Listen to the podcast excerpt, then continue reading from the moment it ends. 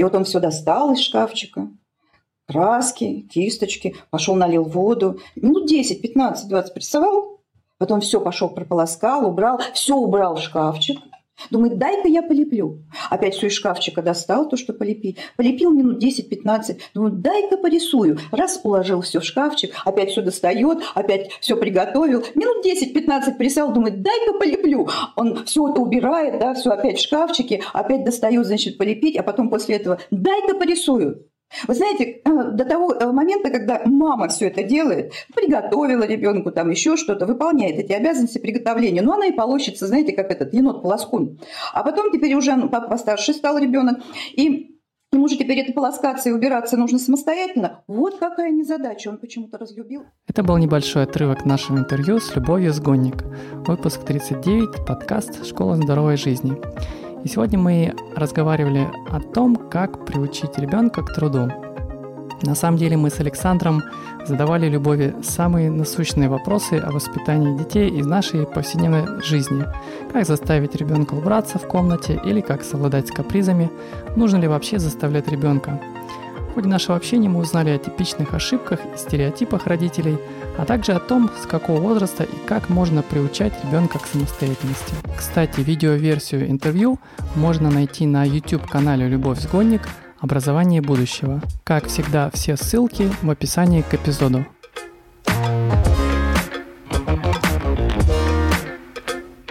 Мы делаем этот проект для тех, кто хочет найти свой путь к здоровой и полноценной жизни – мы приглашаем интересных людей, чтобы поделиться с вами их опытом, историями и практическими советами. Если вам нравится то, что мы делаем, или вам стало интересно узнать больше, вы можете найти наши записи и другую полезную информацию в iTunes, ВКонтакте, в нашей группе «Школа здоровой жизни», а также на веб-сайте hls.pinecast.co. Не забывайте подписываться, оставлять свои отзывы, комментарии, делиться своими идеями, предложениями и интересной информацией. Еще раз вы можете это сделать в iTunes или в нашей группе ВКонтакте.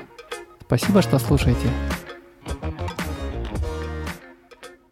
Сегодня мы записываем вновь интервью с Любовь Сгонник. Рад приветствовать тебя, Александр. Как у тебя дела? Привет, Максим. Привет, Любовь. У меня все отлично.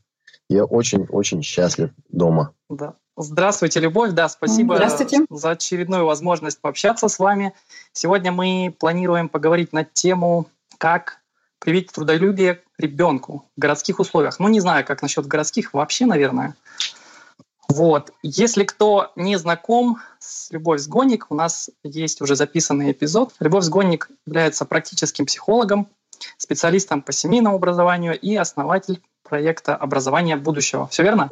Все верно. Сейчас только вот минуту назад она рассказывала, что огромное количество стран, э, людей из, из различных стран записываются к ней на курс, годичный курс, правильно? Да. Вот. Родительско-детских отношений. Ну что ж, сегодня мы попробуем поговорить на тему трудолюбия.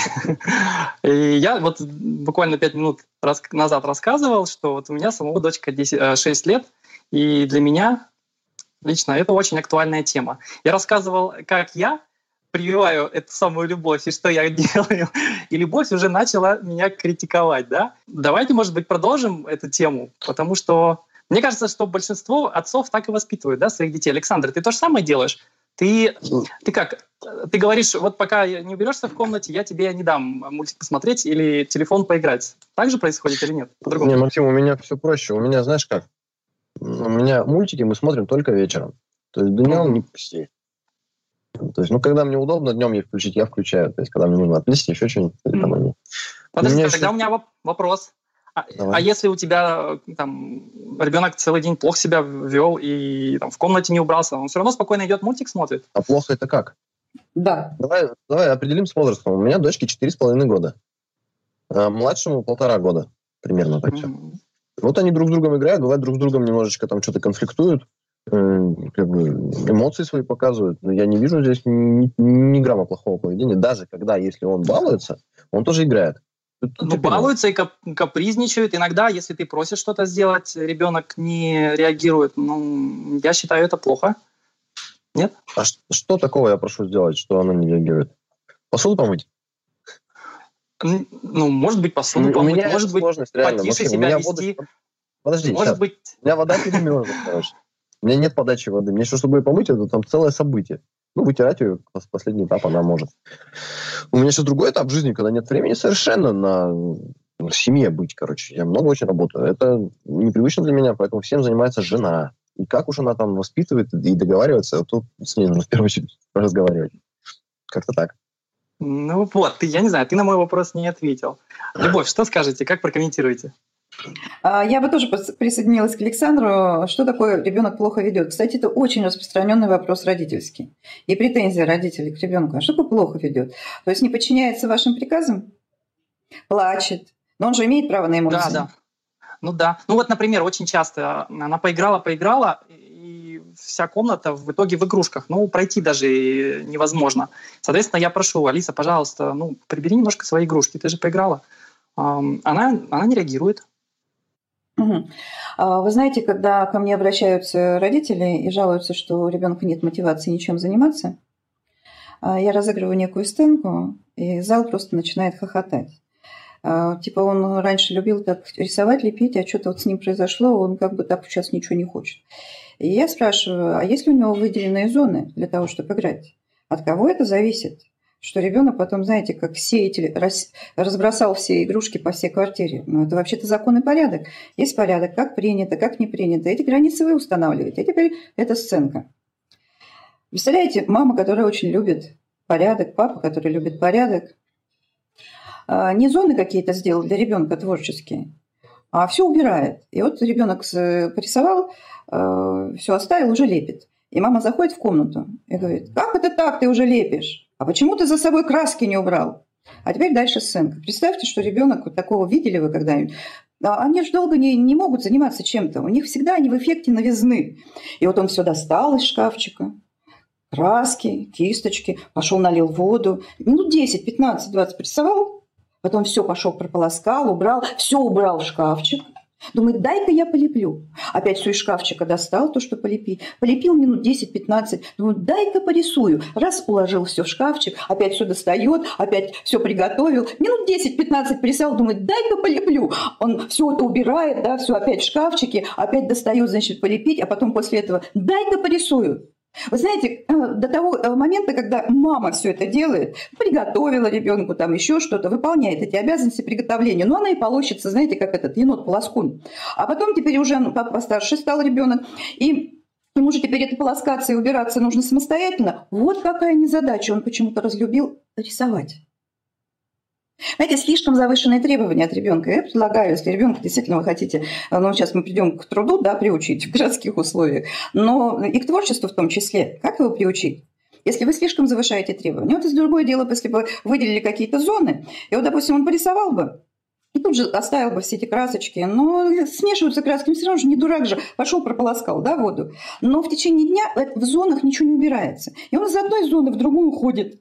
Знаете, то полепил, там что-то порисовал, то еще что-то. А в конце дня все равно вы зубы там чистите, рот полощите. Но взял и все прополоскал, приготовил э, э чистые кисточки, чистую э, воду. И э, в зонах убираем, а не зоны. И вот э, почему дочка все раскидывает у вас, это вопрос вообще-то не к ней, а к тому, чтобы определить определенные зоны и порядок вести, что где принято заниматься этим, а где не принято. Но другое дело, что не хочется этим заниматься. Это же геморно. И так во всем. А потом, представляете, вдруг он э, к подростковому возрасту обездвижен, ничего не хочет. Вот меня эта фраза вот «ничего не хочет». Мне иногда страшно ее слышать. Но на самом деле я спрашиваю, ну он что тут ведь хочет, но он же не овощем не лежит э, вот, на, на диване, потому что если уже лежит, так это страшно. Его вообще так жизни надо реанимировать уже. Оказывается, хочет, но не того, что хотят взрослые. Понимаете, вот проблема-то а то, что он хочет, уже под запретом. Потому что надо. Что теперь спохватываются родители? Сейчас переходим к нашей теме подросткового возраста. Он ничего дома не делает. Вот зараза. Вначале мы как бы отключали его на кнопку, так вот, знаете, как Александр говорил. Я ставлю мультик, когда так, чтобы свободу поиметь. Знаете, как вот так вот взял на, на ребенка, нажал, и он как бы там э, сидит, э, смотрит в телевизор, там в планшет свой, а вы свободны. А потом вдруг, отключая его вот так вот, да, из жизни, из реальной жизни, вдруг в 12, в 11 лет вы понимаете, а он что-то не в реальной жизни и ничего не умеет делать. Как так? И вот когда спохватываются, это уже страшно. И вот теперь как приучить детей к труду в городских условиях? И на вопрос э, я бы сказала, когда?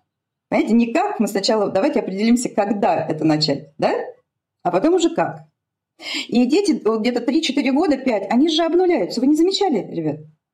Они порой даже утром не помнят, что они ели. Если это, конечно, какая-то каша, знаешь, с бородой с горошка, там, э, я не знаю, с глазами, так, чтобы он прям удивился бы и вспомнил бы даже через сутки они обнуляются. Так вот, знаете, вот этот эффект обнуления, и надо бы, знаете, использовать в собственных целях. Приучать к самостоятельности, сначала обслуживать себя и так далее, то есть потихоньку, потихоньку.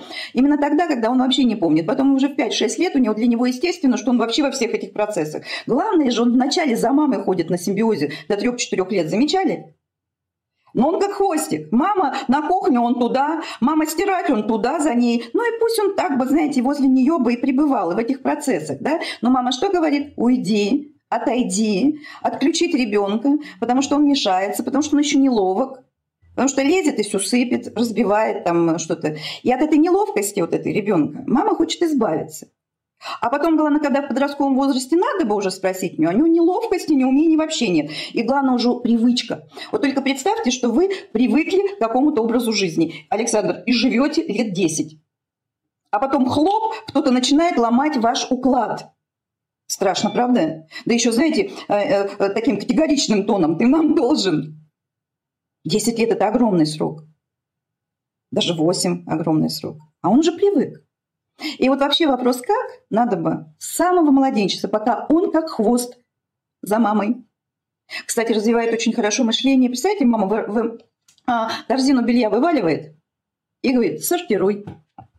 Да, и сначала она, у меня вот внук уже в год и, э, э, ну, полтора года, да, год и девять месяцев, она корзину вывалит и говорит, сортируй. Сначала совместной деятельности так сортировали кучки, а потом уже сам вот прям вываливает, да, и он сортирует. Причем трикотаж вот так вот проверял. То есть тянется, не тянется, кучка. А, то есть многие даже взрослые мужчины, да, трикотажные какие-то вещи положат с хлопком, а потом э, даже на куколку не налазит. Да, бывало такие случаи. А тут ребенок. И вдруг она подходит к этим кучкам при мне и говорит, ой, не замечание делает, а вот так вот, знаете, в белом лежит черное, говорит, пи-пи-пи, я заблудился. Он о, спохватывается и находит эту кучку. Скажите, это тоже развитие мышления, это классификация вообще-то, да? И вот через эти домашние дела мы вообще-то еще развиваем еще и навыки образовательные.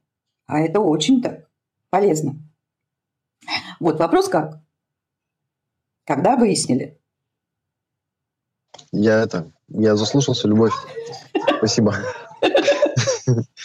Просто понимаете, ребят, я, да, я из многодетной семьи, я восьмая в семье. Единственная девочка. У меня все мужики в роду. С одного боку жило 8 пацанов, двоюродные братья, с другой 12 пацанов, двоюродные братья. Я в родне вообще единственная девочка. И я вообще как представляю, что 6-7 лет – это уже совершенно самостоятельный человек, который что-то уже может делать по хозяйству. Причем, если ты умеешь делать что-то по хозяйству, значит, ты взрослый. То есть ты хочешь себя повысить в статусе. Тебе невыгодно быть в статусе ребенка, потому что тебя начинают все чморить. И поэтому тебе хочется, это как бы изнутри идущий такой позыв. Чем больше я делаю, тем больше со мной считаются.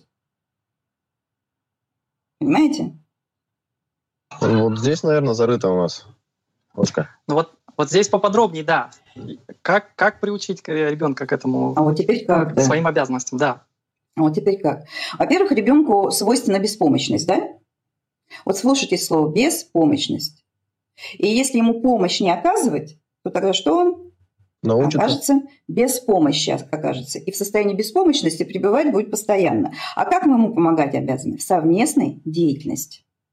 Вот это вообще ключевой момент. Но совместную деятельность родители осуществлять не умеют современные, потому что дети мешают. И вот это вот тоже ключевой момент. Мешают. Потому что мамы жалуются, что мешают быстро сделать там что-то. А на самом деле быстро она не делает. Потому что она погружена в какие-то свои размышления, свои печальки, отношения, опять же, знаешь, выясняет. Причем даже если мужа рядом нет, то она выясняет отношения где? Вот здесь. А ребенок ее отвлекает от этих размышлений. Это же так важно. Понимаете? И вот это вот настрой на ребенка вот как на какое-то отвлечение. Поэтому я очень часто задаю такой вопрос родителям молодым. Вы же знаете, да, что мы живем в приоритете, и есть дела необходимые, правда? А есть дела успеха. Дела успеха, которые радуют и развивают нас. А попробуйте-ка дела необходимые не поделайте. Что вы э, получите? С последствиями встретитесь, зарастете грязью, ипотека не выплачена, бомжами станете там и прочее, прочее. Да? Но представьте, что у вас есть список этих необходимых дел. Угу. Если вычеркните какое-то дело, погладил, допустим, да, что-то, а этот список выбрать до конца можно? Он обновляется. Ага. Вот знаете, до самой, я так вот произношу даже страшное слово, до самой смерти. Все, их не переделать. И поэтому в приоритете, если ты вообще мамочка, папочка, дела необходимы у тебя целый день, да, то тогда это день сурка. Это как раз вот этот возобновляемый да, цикл. Это колесо, беличье колесо. А теперь давайте дела успеха. Дела успеха, в отличие от дел необходимых, делегировать никому нельзя. Ну, представьте, да? О, чё, чем вы любите заниматься, Александр? Я любите? люблю вот дрова колоть. О, вы подходите ко мне и говорите, любовь, поколите-ка вы мне дрова. Или, допустим, жена любит крестиком вышивать, ну так любит. Что-то мне некогда. Любовь, э, делегирую-ка я вам, вышите мне картину крестиком. Смешно, правда? Вот. Э, их ни, никому не делегировать. А вот дела необходимые делегировать можно. Вот в этих делах необходимых, собственно, и нужно приучать ребенка. Представьте, что в этой беспомощности, не умея ничего сделать по дому, по самообслуживанию, он выходит у вас а, во взрослую жизнь. Но золотой медалью с красным дипломом, мы же ориентированы на знания, правильно? Какой уровень беспомощности? Мама за девочку все делала, доченька, особенно с восьмого класса, с седьмого, учись. Это самое главное. Доченька, учись. Тебе некогда. Мальчику то же самое. А теперь, представляете, волшебники эти исчезли, а они, значит, оказываются на истории, и а теперь она требует волшебства от мужика, а мужик требует от нее волшебства, и оба бьются. Они оба не умеют делать. А теперь представляете, если что-то мы не умеем делать, напряжение сильное, тем более дел много. Ага, и в этом напряжении мы живем. А теперь представьте, что дети вышли из вашей семьи, все по списку выживания. Умеют просто так, что это прям рутина. А что такое рутинное дело? Мы не задействуем мозг, мы автоматически делаем, и в этот момент мы что можем обдумывать? Творчество. Дела успеха.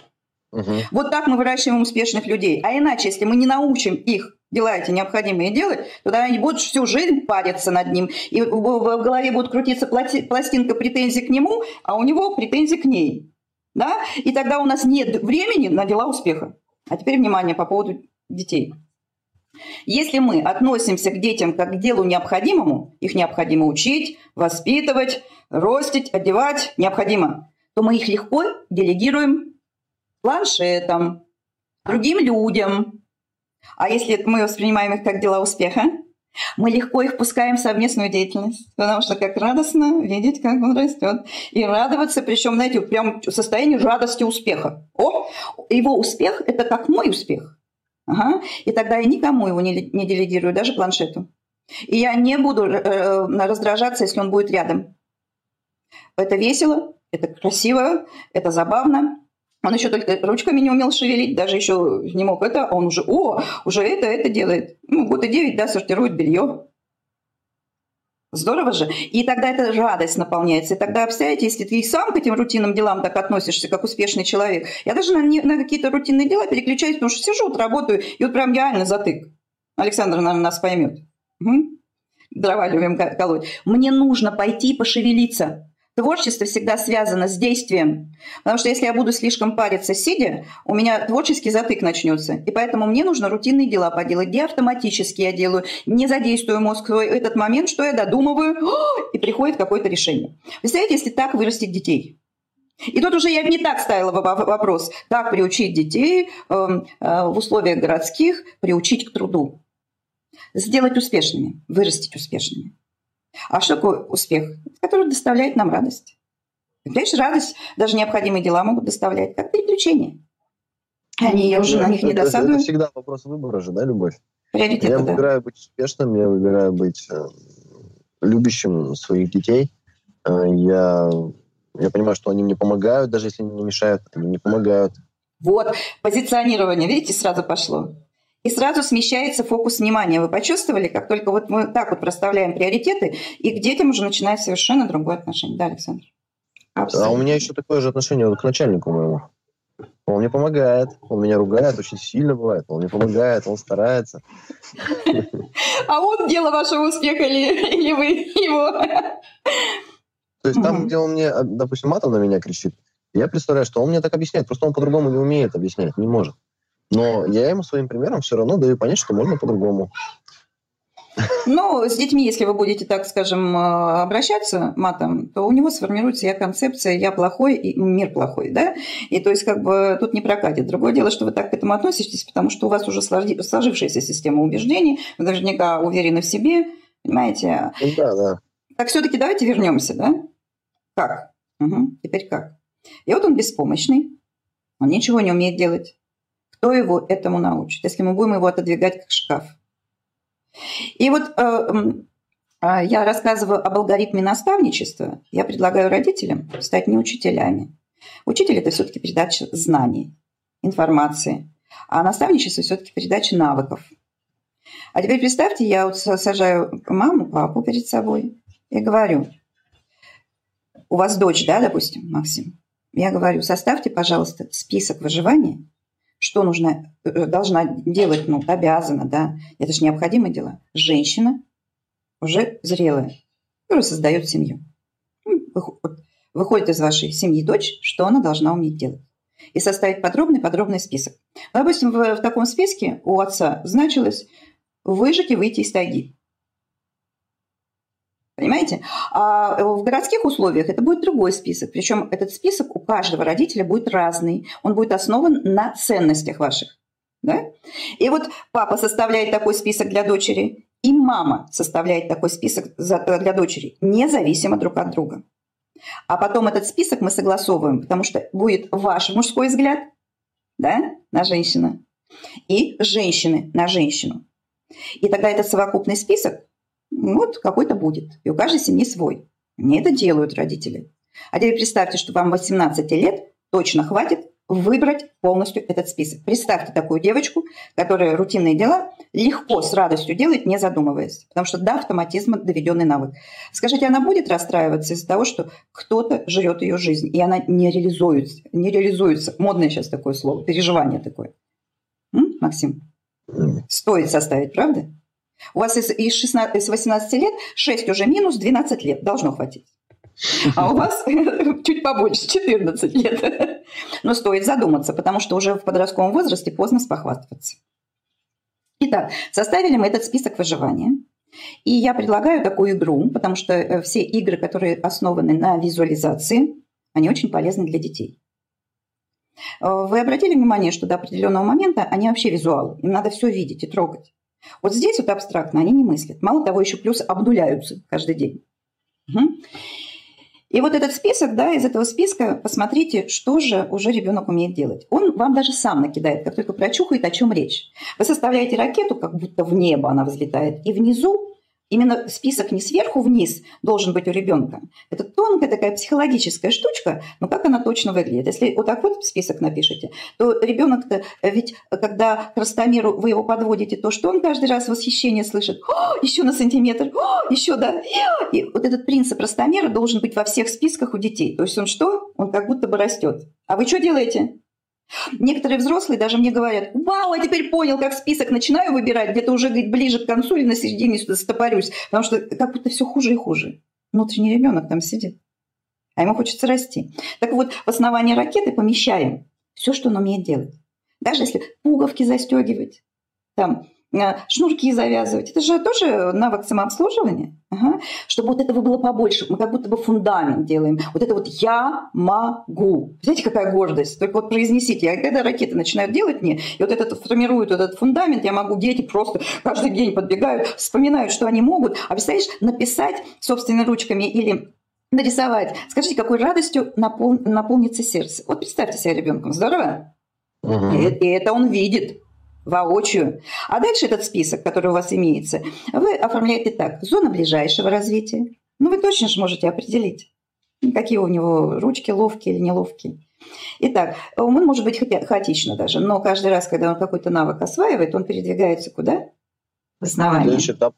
А теперь представьте, что список полностью висит, и постепенно ребенок это выбирает. Э, скажите, у вас будет тревога, что он выйдет э, в жизнь неприспособленным, беспомощным? А будет ли у него ощущение, что он не проживет без вас? А ведь там уже в подростковом возрасте платить за квартиру, платить по счетам, рассчитать бюджет. Вот у меня дочь уже рассчитывала бюджет в 12-14 лет. Сейчас она живет тут э, с 17 лет одна, и я вообще не беспокоюсь, оплачивает ли она счета, э, голодна ли она сидит. Она вообще уже во второй год живет одна. А теперь современных детей представьте. И я не беспокоюсь, как она там живет. И тогда, вот, когда я такую сепарацию э, произвела, сепарация – это отделение. Представьте, вот, вот это вот вы выбираете, когда этот список, вы как будто бы удлиняете пуповинку, и вы не боитесь, не контролируете их, не хотите вот заполнить свою жизнь пустоту ими. А представьте, что чем больше дел вы делегируете ему, тем что у вас больше освобождается воздуха. Вы освобождаетесь от, от, от, от их вот э, приставучек, да, эти, потому что у вас появляется больше того воздуха. И в это время вы что можете заниматься? Все больше и больше делами. Вот так вот, допустим, я Ей было 8 лет, я уже все больше занималась своими проектами. То есть вот, э, полностью, прям почти привязана была 3-4 года, а потом Пуповенко все освобождалась. И каждый раз, когда она прибегала, говорила, мама, я научилась, я могу, мы что, помечали прям чух, маркером. И э, если мама так не отделяет своего ребенка, и он постоянно беспомощный, и беспомощность только нараж... нарастает, а в подростковом возрасте она еще бывает такая, знаете, агрессивная, то тогда у мамы тревога, что он не выживет. Мама не может заняться своей жизнью, и потом, когда он уходит из жизни, у нее, знаете, вот, вот как зияющая пустота. И тогда, вы, наверное, таких родителей встречали. 10 раз на дню. Ты кушал, а, ты шапочку одел, а, а ты вот это... У нее нет своих дел. И вот чтобы этой зияющей пустоты не было, мы этот список выживания делаем и постепенно его выбираем. Но все время в совместной деятельности. Потому что ребенку раз показать, э, этого мало. Сейчас э, такие скорости убыстрились, что вот у меня нет времени для того, чтобы, как моя бабушка, мои братья, там, э, мама, папа показывали тысячу раз. У меня нет такого времени. Как же в городских условиях сократить это время? Я задаю вопрос очень часто родителям. Скажите, сколько раз нужно показать ребенку, чтобы он самостоятельно смог вы, эм, э, выполнить, допустим, процесс, э, состоящий из множества шагов? Сколько надо повторить? Ну, что пускай. Вот почему-то сразу мне называют цифру. Сколько нужно для закрепления навыка, столько и показывайте. А теперь вопрос. Э, сколько мы можем запомнить, даже взрослые люди, новые алгоритмы, если мы, нам показывают, и без помощи кого-то выполнить, из скольки пунктов алгоритм должен состоять, чтобы мы без напряжения вспомнили. Что это, называть? Да, но это известный факт, это 6, 7, 9. 7? Угу. А представляете, если убрать игрушки, сколько там э, действий, там больше 5, 6, 9? Убрать комнату? Да, гораздо там, больше. Да. И теперь представляете, сколько мне надо потратить время, чтобы ему тысячу раз это показать. Но у меня нет такого времени, я очень занята. Я работающая мама была. Всегда. Э, и тогда я придумала следующее. Хотя это старый-старый избитый способ, но я его так приспособила. Ну, знаете, уже все придумано до нас, правда же? Только мы как-то адаптируем к себе. Это принцип алгоритма отрисованный. Это чек-лист, да, сейчас называется? Чек-лист. Только не написанный, а что? Отрисованный. Я все время спрашиваю взрослых людей, скажите, пожалуйста, вот сейчас мы находимся в большом бизнес-центре. Вы вообще обратили внимание, что э, есть плакаты «Как спастись от пожара»? Почему они не написаны текстом? Если бы вам написали текстом чек-лист пошагово «Как спастись», вы спаслись бы? Нет. Нет, его рисуют. Визуальные картинки быстрее э, схватывает сознание, это развивает еще и мышление. У них образное мышление достаточно долго, лет до 12. Ой, мне говорят, как это сложно. А потом, когда делают эти упражнения, говорят, любовь, вы меня нас освободили. Да, мы нарисовали. А можно же на картонках чек-листы рисовать. А это может даже передавать другим детям. Ой, чек-листы отрисованные можно из интернета брать. Там их столько уже. Кто-то уже до вас наваял. И тогда что ребенок, если выбирает какой-то процесс, подбегает и что ищет нужный чек-лист. достает его, и тогда вначале на, по этому чек-листу с мамой вместе или с папой, что с опорой на инструкцию ребенок делает. Но обязательно это должно быть вовлечение радостное. Это должно быть как игра, потому что если ребенок не играет в этом процессе и ему не радостно, скажите, он будет э, стремиться в этот процесс? Нет.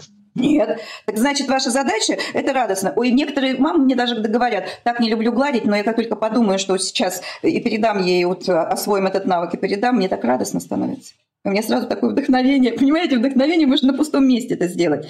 То есть какой-то мотив создать. И вот теперь представляете, э, э, мастер делает, и, допустим, делаем салат. И, мамочка, дай только огурчик. Во-первых, развиваем координацию, потом где-то помидорик, где-то еще. То есть вот э, из этого чек-листа э, какой-то один пазл выполняет, понимаете? Угу. А потом э, вы замечали, как дети только что-то освоят, понимают, что еще инструкция рядом, а там же картинки, теперь он же может без вас воспроизвести. Что произносит ребенок? Уйди, я сейчас тебе сделаю сюрприз. Так вам говорят дети? Угу. Только освоят, да, я тебе сделаю сюрприз. А у него теперь даже есть алгоритм. И он пытается как может воспроизвести это. Но тут затык начинается у родителей. Он же сделал как может, но хочет, прям горел. И теперь мама или папа говорит, ну, что ты тут радуешься? А что ты вот это-то не доделал? А что ты здесь грязь развел? А что ты здесь вот это? Как у меня один мальчишка был, до, до того, как они появились у меня, он тянулся на кухню, потому что бабушка вот так совместной деятельности, волшебница его приучила. Бабушка уехала. А он все в этот процесс рвется, ему же там радостно было, у него позитивная доминанта на это. Ага. А мама потом, мам, мам, смотри, я булочки спек. Вот, вечно после тебя грязюка, что это такое? Вы скажите, он уже э, э, умеет, как может делает, он захочет это делать? Печаль. Нет. Нет. Так вот, знаете, если он вам сюрприз делает, уже по чек-листу это исполняет, по алгоритму отрисованному, потому что с опорой на алгоритм сначала совместной деятельности делал, вдохновлялся, потом дай-ка сюрприз, он сделал, хотел и как может, вот это, знаете, маленькая планка, умение еще, ручки неловкие, может, что-то пригорело, может, что-то разбилось. Мы что ему говорим? Молодец на основании его поступка ты сделал вот это, вот это, мы ему даем, я концепцию присваиваю личностное качество. Какой-то у меня ловкий, какой-то у меня повар, какой-то у меня там чистюля, понимаете? И тогда ему захочется в этот процесс еще. Да, Хочет и как может. А вы, вот, вот, вот как вот он сделал сегодня, вы больше от него даже не ожидаете. Вы же вечно вот так вот раз и планку такую. Ага, только-только нож взял в руки, еще так, знаете, э, стрижет этот огурец. О, что ты так стрижешь, почему ты так крупно? Отстаньте вы от ребенка. Слушайте, он не сразу не должен вообще стричь этот огурец, там, знаете, как повар э, ресторана Мишленовской звезды. У вас какие-то такие планки, и поэтому вот не ожидайте от него большего, чем он сейчас может. Но ведь хочет. А раз хочет стремиться, будет делать мастерство, будет подниматься. Они поступ... Э, скачкообразно поступательно э, развиваются. Вот делает, делает, делает, видимого результата, ну, улучшения нету. А потом раз скачок, замечали? Даже взрослые так развиваются. И вот как только скачок произошел, вы заметите эту разницу? Если не задираете планку, заметите? Угу. А если задерете, вы заметите? Нет. Нифига не заметите. И поэтому вот так только скачок произошел. Вот завтра большего не ждите. И когда произойдет скачок, вы опять заметите, и опять вы поднимаете его, мастерство его растет. И вот когда он самостоятельно может, как может, но хочет делает, вы тогда ему что? Начинаете делегировать. Так вырастают обязанности, но они уже не тяготят, потому что что этот процесс его радует. И его поэтому за это все время хвалят. Это, да, за, на это труд нужен. Слушайте, то тогда на двух весах. Э, труд, где мы вложили, вот так вот он к 8-9 годам уже многие вещи из списка выживания делать самостоятельно, либо беспомощность ростить и всю жизнь полоскать мозг ему. Где больше труда? Всю жизнь больше. Угу. Вот знаете, э, как бы вот в соотношении все. И это тоже момент выбора. И этот выбор я каждый раз предлагаю родителям. У меня вопросы есть, можно? Да мне до сих пор не совсем понятно. А, я понял, что нужно совместную деятельность да, внедрять и этим как бы приучать. Но я вспоминаю, вот такие эпизоды были у нас. Эм, моя супруга, она, э, она может быть, где-то слышала об этом, но как-то пыталась применять, и я вспоминаю вот те же самые игрушки, они начинают вдвоем убирать, и все заканчивается, что Алиса перестает э, убирать, а все делает в итоге одна мама. И мне ага. здесь не совсем понятно, вот, вот такие вот рутинные дела, э, которые вы говорили, необходимо делать. Ну как, как их за, заинтересовать ребенка, в принципе, их делать? Я понимаю, можно делать эти чек- чек-листы, визуализировать, это все понятно, но эм, вот как с этим быть? Если вы, не, если вы не любите этим заниматься, ребенок никогда не полюбит. У кого вот из вас, ребят, был такой, знаете, учитель с большой буквы. Он заходил в класс, биолог, допустим. И 30 все человек, дайте, через две недели мечтали вообще по жизни стать биологами. Он уволился, пришел тухлый учитель, и что? 30 все человек умерли для мира этого, все, они не биологи уже. Ребенок на, по теории привязанности питается вашими энергиями. И от яблони банан не рождается, как и наоборот. Если вам не нравятся эти рутинные дела, то тогда и ребенку вашему не будет нравиться, потому что он на зеркальных нейронах прям считывает ваши эмоции, вашу досаду. Он не вербалику считывает гораздо лучше. Если вы мне говорите, что вы хотите, чтобы ребенок был счастлив, а при этом вы тотально несчастливы, чтобы ребенок был самостоятельный, а сами в беспомощности копаетесь, если о, не любите эти необходимые дела и домашние дела, но мечтаете, чтобы он их полюбил, такого чуда не бывает. И поэтому мой родительско-детский практикум нацелен на то, чтобы работа на, на родителей над собой. И смотрите, вы говорите, э, мама все убирает, а девочка не убирает. Мы сначала вместе делаем, показываем это, а потом что? Э, чек этот лист делаем, и я иногда так даже, что там дальше? А вот это. А что, что там дальше? А вот это. И бежит, как только она называет что-то, ребенок побежит, потому что в фокусе появилась образ. А, поэтому нужно смотреть и проговаривать, потому что у них непроизвольное внимание. А, непроизвольное внимание чем отличается? Вот появился какой-то, знаете, стимул, яркий, шумный какой-то, и у него внимание сразу раз на него и переключилось.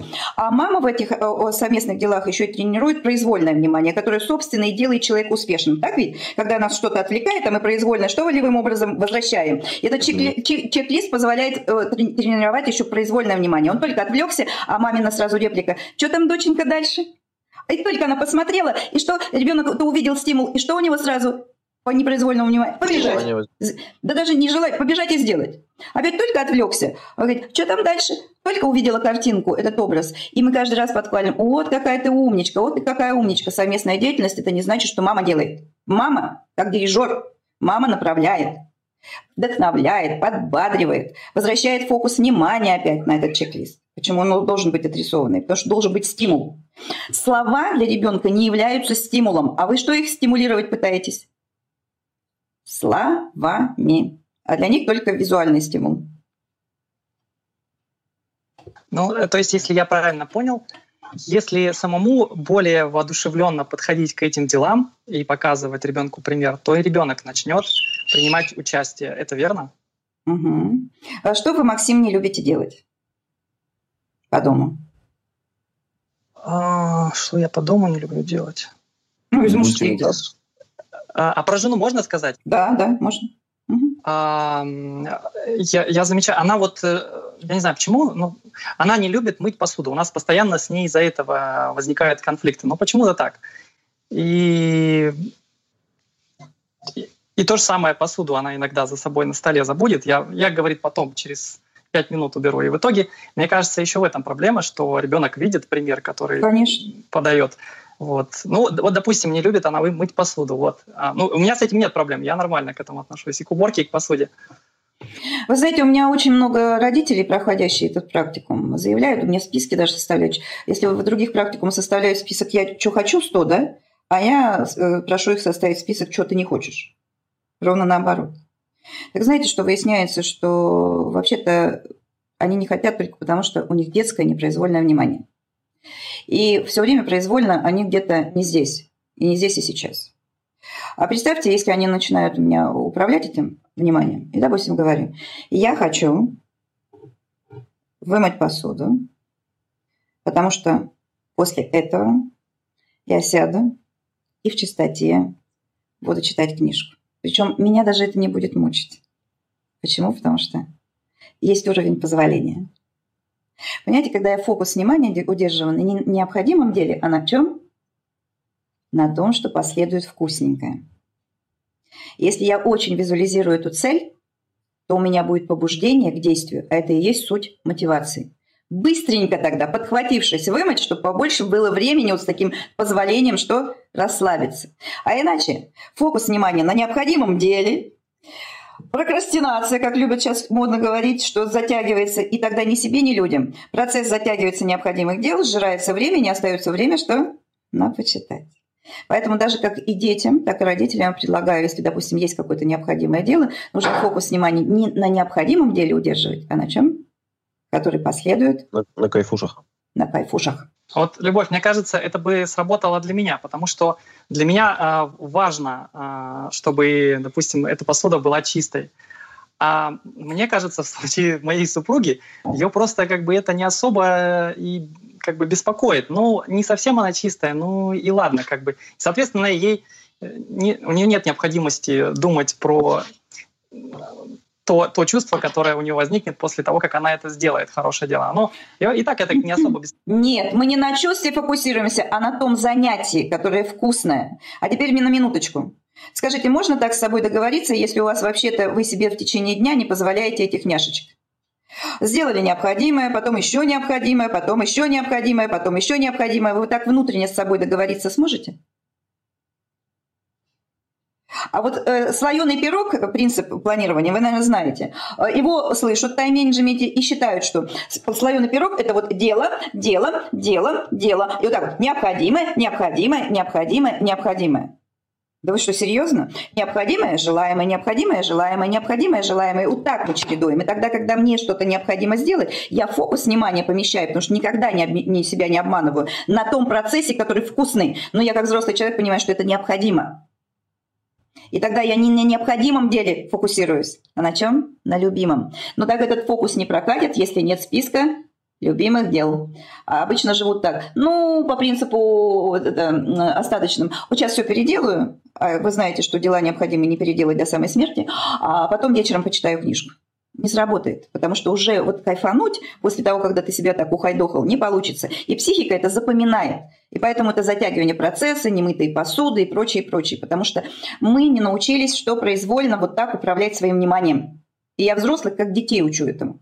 И знаете, ну, на третьем-четвертом месяце э, вообще жизнь меняется. Вы можете подсказать, как, как управлять вниманием? Вот я, например, могу сказать, что там, в медитации занимаюсь, да, динамического тоже. Это один из э, вариантов, да? А что еще? А, а вот скажите, обычно управляет кто-то со стороны вниманием. Вот когда я сейчас говорила, я заметила, да, Александр, вы несколько раз э, переключались мыслями на какие-то свои дела. Угу. Угу. А я своим голосом, да, своими какими-то действиями возвращала вас куда опять? В этот процесс, да. И поэтому, когда родители тренируют э, произвольное внимание, они возвращают ребенка. И многие взрослые так и живут. Кто-то вас возвращает.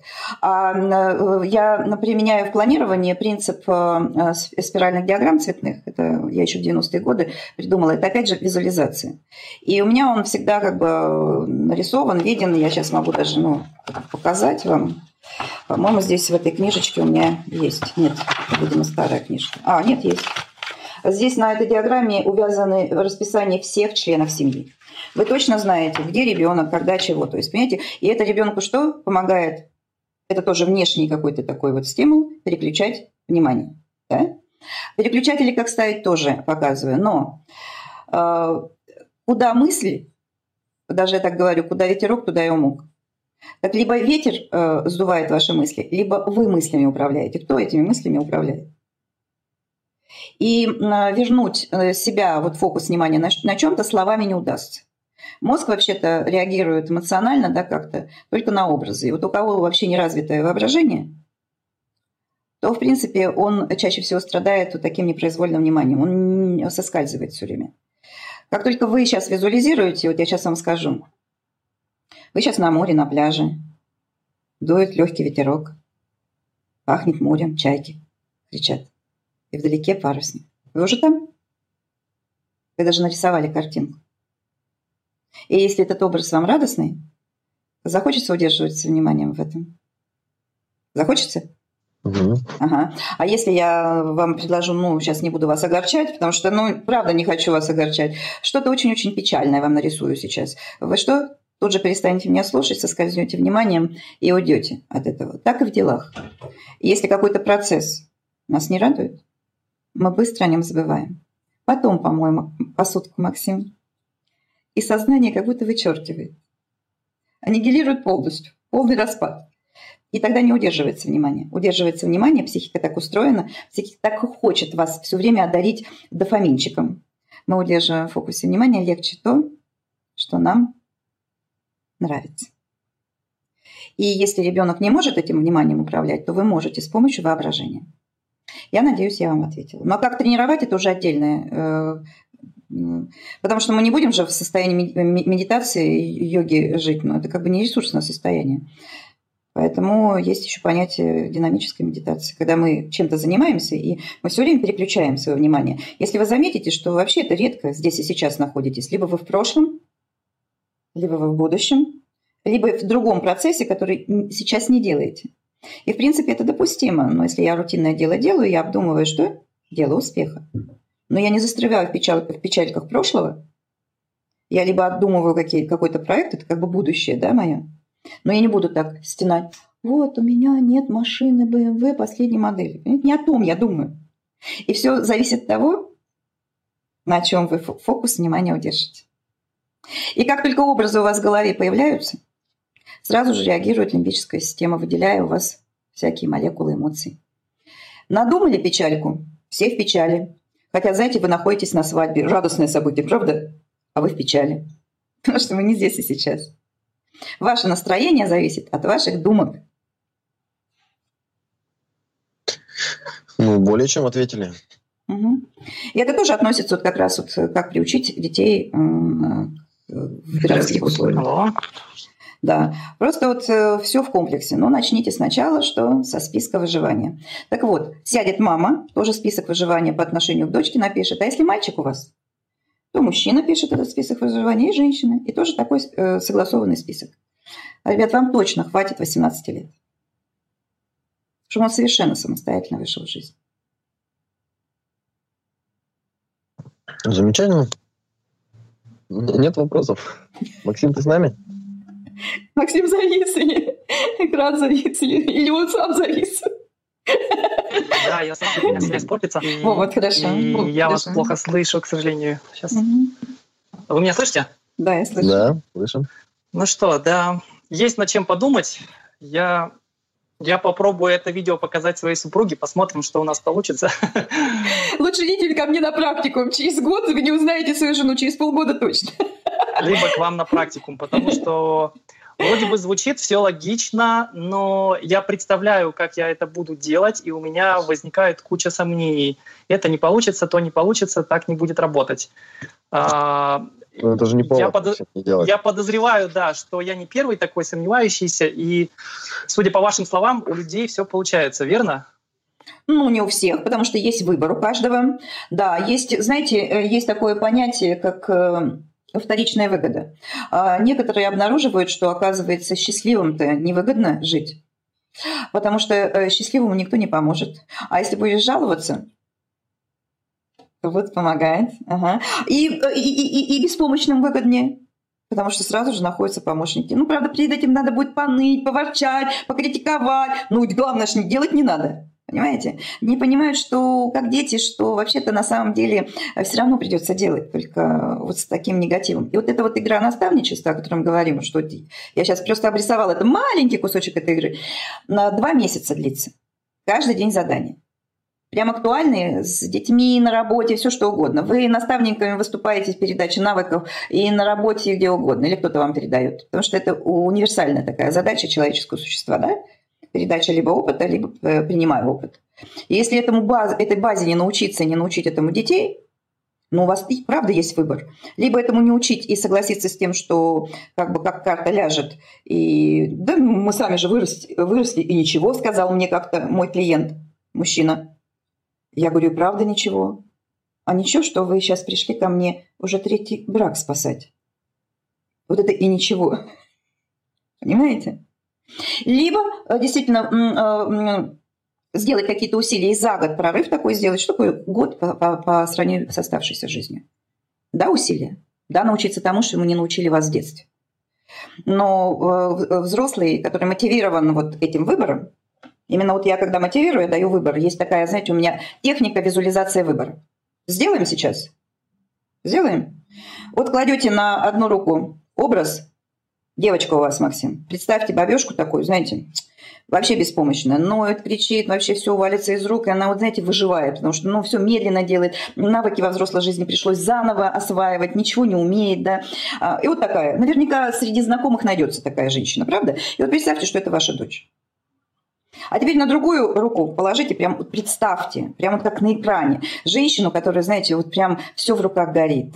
Она радуется в любом процессе, она легкая, да, потому что ее ничего не утомляет. Она еще успешна, потому что в этих делах она еще продумывает что-то, она наполненная, потому что когда мы с радостью что-то делаем, она наполненная, и мужчина рядом счастлив. И вот взвесьте. Переводите опять сюда.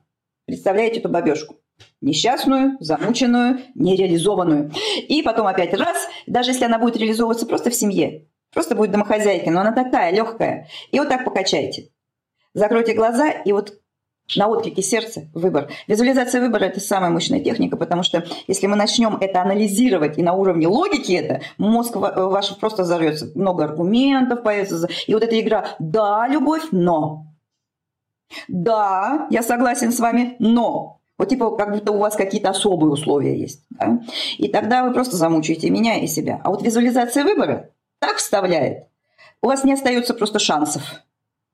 И вот так тогда, да, выбираю так, но ведь как делать я не знаю. И тогда вот здесь как раз алгоритм наставничества. Не можем и не хотим, когда мы когда нет у нас информации, что вообще-то это есть. Неназванное, что не существует. Поэтому мы даже и знать не знаем, поэтому не хотим. А когда вдруг вот так я вам предложила, и вы говорите, да, хочу так, но не могу.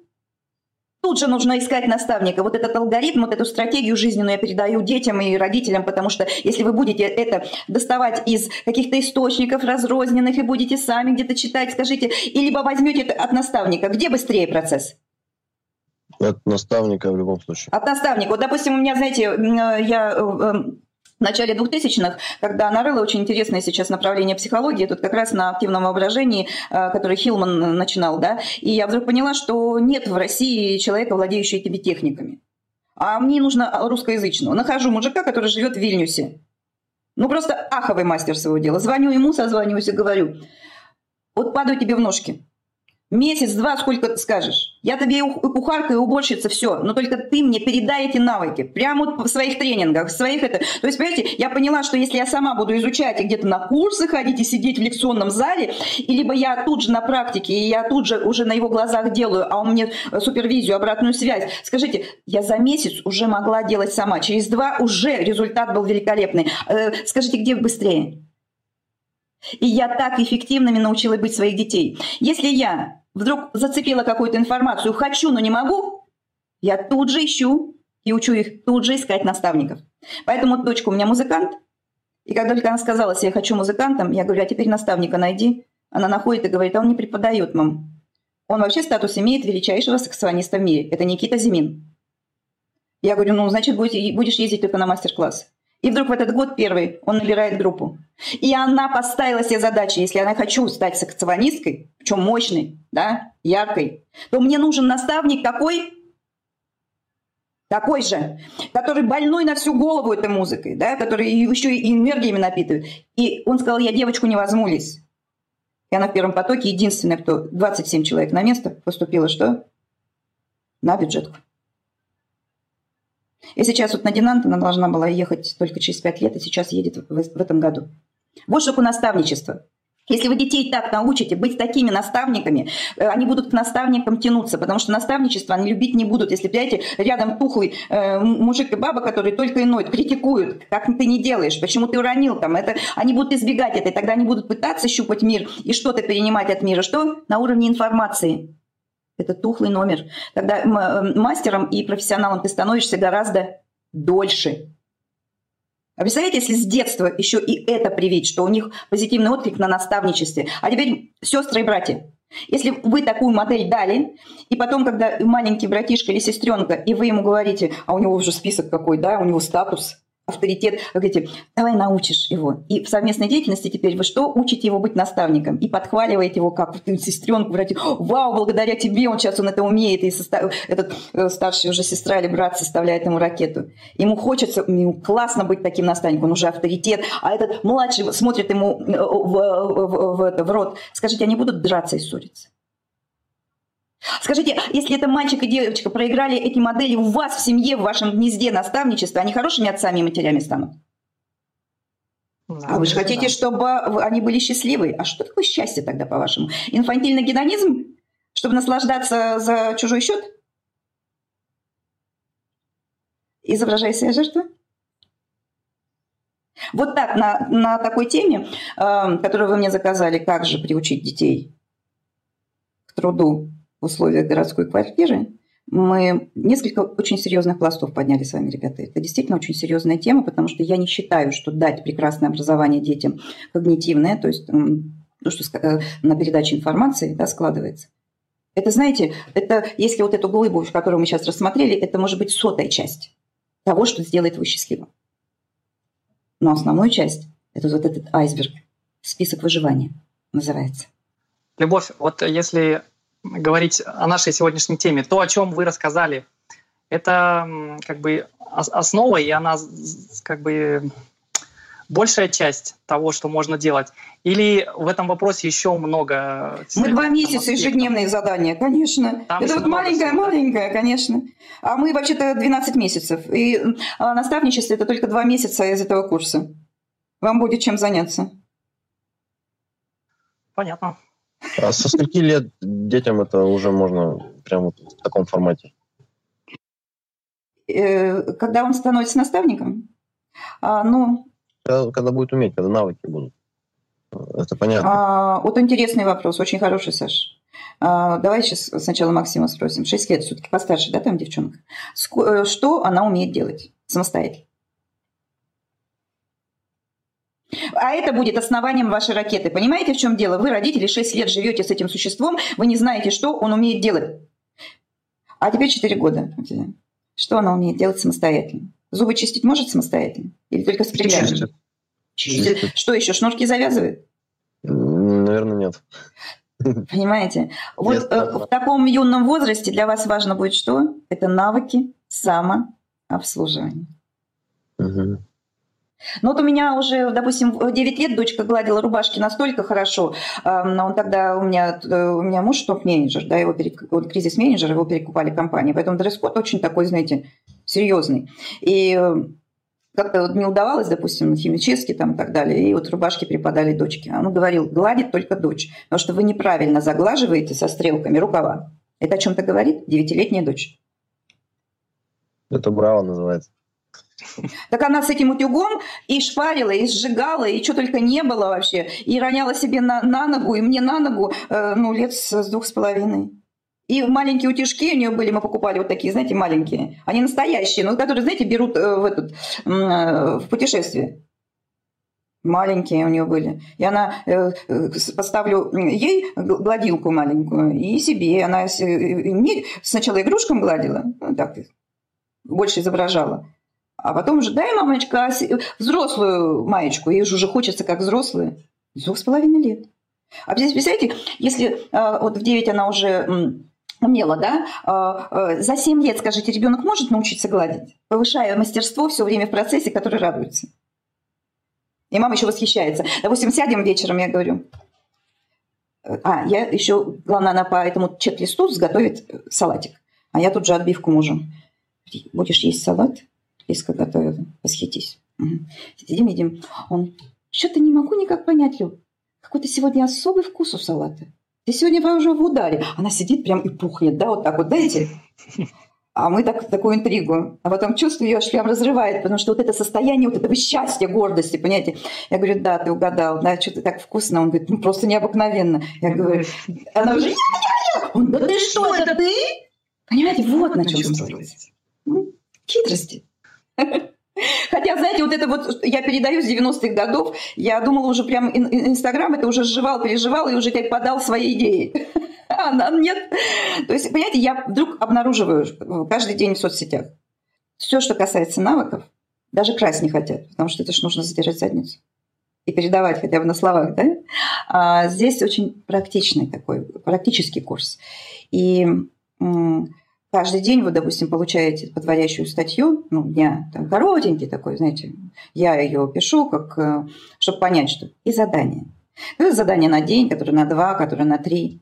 Ну, это действительно очень интересно. Вот так открывать себя и детей. Потрясающе. И жизнь становится как игра, потому что тогда э, не метафорой, а реальностью становится э, жизнь как легкость бытия. Вот этого я вам тоже желаю. Спасибо. Спасибо. Давайте еще в завершении раз озвучим, куда пойти и где найти информацию. Я знаю уже, я на днях подписался на ваш Инстаграм, а, Любовь Сгонник, верно, да? Угу. Что, что еще есть? Э, Вконтакте, да, и сайт? Достаточно в Инстаграм зайти, и там есть топлинк. И там вы можете сразу же попасть на мой YouTube-канал, где еженедельные мои теперь лекции, мы будем говорить о мотивации. Я вообще-то э, специалист по мотивационным вопросам. И тогда у меня есть статьи, сейчас начались уже о мотивации. Если вы обратили внимание, что год начался это скука, это страхи, а потом мы приступили к мотивации. Потому что без этих тем невозможно о мотивации говорить. Так вот, и на YouTube-канал подписывайтесь, там есть эта кнопочка, и лекции тогда еженедельные можно смотреть. В ВКонтакте, в Фейсбуке, в Одноклассниках, правда, я там не веду. Но туда из SMM-планинга попадают мои статьи.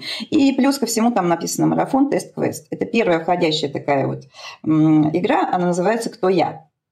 В этой игре вы собираете весь анамнез о себе, весь спектр ваших проблем и проблем ваших межличностных отношений. Потому что, чтобы было с чем работать, в моем практикуме. Кто из вас инженер?